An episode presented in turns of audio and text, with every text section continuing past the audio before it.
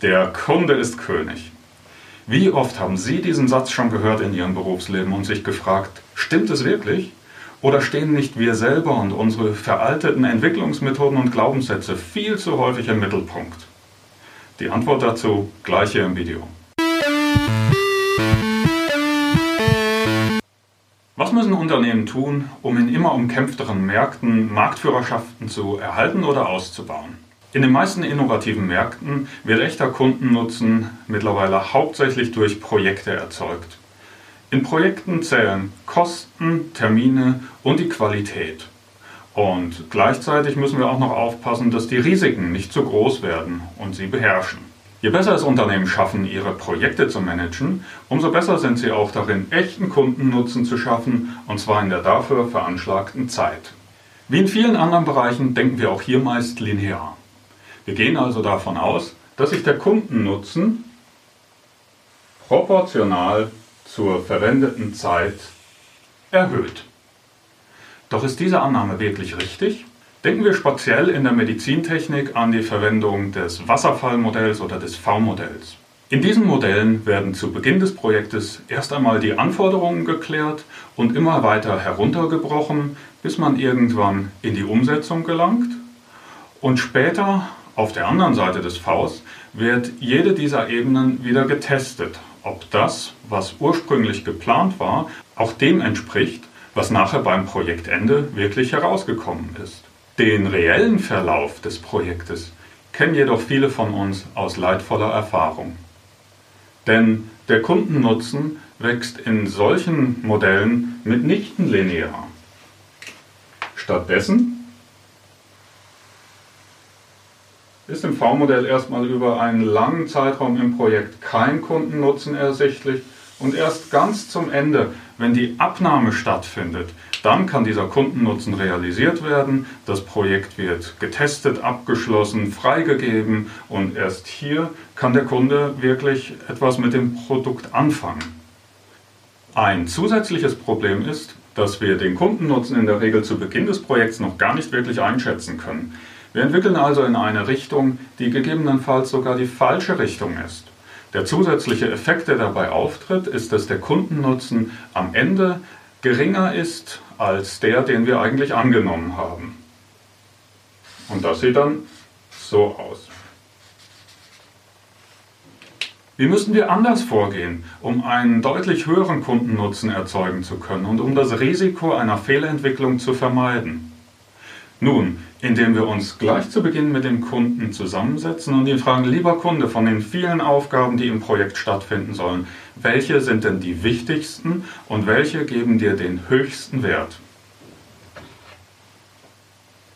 Das erlaubt es uns nun, die rote Kurve komplett auf den Kopf zu stellen. Wir können nämlich die wichtigsten Aufgaben an den Anfang des Projekts stellen und somit den höchsten Kundennutzen direkt zu Beginn des Projektes erzeugen. Diese Vorgehensweise nennt sich auch Pareto-Priorisierung.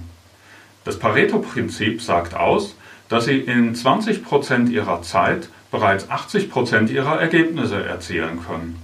Das gilt sowohl im kleinen als auch in großen Aufgaben wie einem kompletten Projekt. Ein weiterer Vorteil, wir können nun direkt mit dem Kunden in Feedback-Schleifen gehen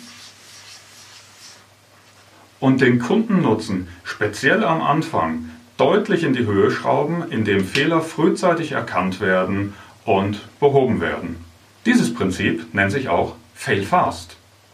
Natürlich macht keiner von uns gerne Fehler, aber wenn wir schon wissen, dass wir nicht alles wissen an den Anforderungen, die noch auf uns zukommen, dann ist es doch am besten, wir machen diese Fehler so früh wie möglich und erzielen noch einen Nutzen aus den Fehlern, indem nämlich die Fehler uns dabei helfen, uns in die richtige Richtung zu entwickeln.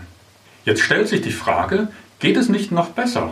Denn wenn wir in 20% der Zeit schon 80% der Ergebnisse erzielen können, können wir dieses Verfahren nicht mehrfach hintereinander anwenden. Können wir nicht nach 20% der Zeit sagen, wir nehmen dieses Ergebnis und wenden danach Pareto noch ein zweites Mal an. Und nach einer gewissen Zeit noch ein drittes Mal.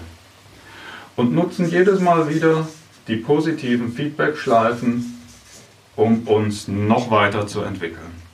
Und wenn wir diese Methode zu Ende denken, dann sind wir von V-Modell und Wasserfall bei Scrum angelangt, der Entwicklungsmethode, die Projekte um Faktoren beschleunigen kann, indem sie Risiken nach vorne zieht, indem sie ständige Feedback-Schleifen mit dem Kunden einfordert und indem sie über Sprints die Arbeit des Teams synchronisiert und in richtige Bahnen lenkt. Dabei stellen sich nun zwei sehr positive Effekte ein, die Jeff Sutherland, einer der Gründungsväter von Scrum, in seinem Buch Scrum, The Art of Doing Twice the Work in Half the Time beschrieben hat. Zum einen erzeugen wir nämlich einen deutlich höheren Wert, indem das Ergebnis des kompletten Projekts hier in unserem Fall auf das Ende des zweiten Sprints gezogen wird das heißt, der Wert der Kundennutzen hat sich nahezu verdoppelt.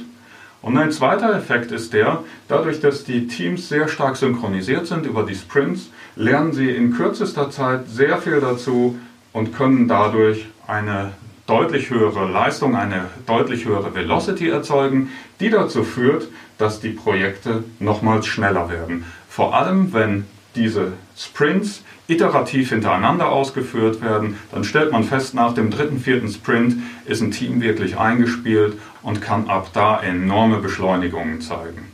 Wo möchten Sie also mit Ihren Projekten landen? Das Risiko eingehen, erst sehr spät einen geringen Kundennutzen zu präsentieren, mit einem hohen Risiko, dass alles sich noch weiter verzögert? Oder wollen Sie bereits hier Ergebnisse liefern und gleichzeitig die ganze Zeit über eine Kundenbeziehung aufgebaut haben. Wo möchten Sie also mit Ihren Projekten landen? Das Risiko eingehen, hier erst sehr spät einen geringen Kundennutzen zu präsentieren, mit einem hohen Risiko, dass alles sich noch weiter verzögert? Oder wollen Sie bereits hier Ergebnisse liefern und gleichzeitig die ganze Zeit über eine Kundenbeziehung aufgebaut haben? Ich denke, die Antwort ist einfach. Und wenn Sie mehr darüber erfahren wollen, wie Sie konkret agile Methoden wie Scrum oder Kanban auch in Ihrem Medizintechnikunternehmen einführen können, dann abonnieren Sie gleich jetzt diesen Kanal.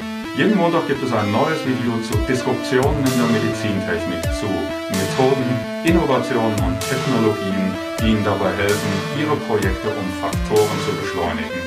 Und hinterlassen Sie auch gerne Ihre Kommentare unten in den Kommentarfeldern. Wir können alle voneinander lernen und dabei die Disruption in der Medizintechnik noch weiter voranbringen, um das Leiden von Milliarden von Menschen in aller Welt auf ein Minimum zu reduzieren. Freue mich, Sie im nächsten Video wiederzusehen. Bis dahin alles Gute, Ihr Frank Lange.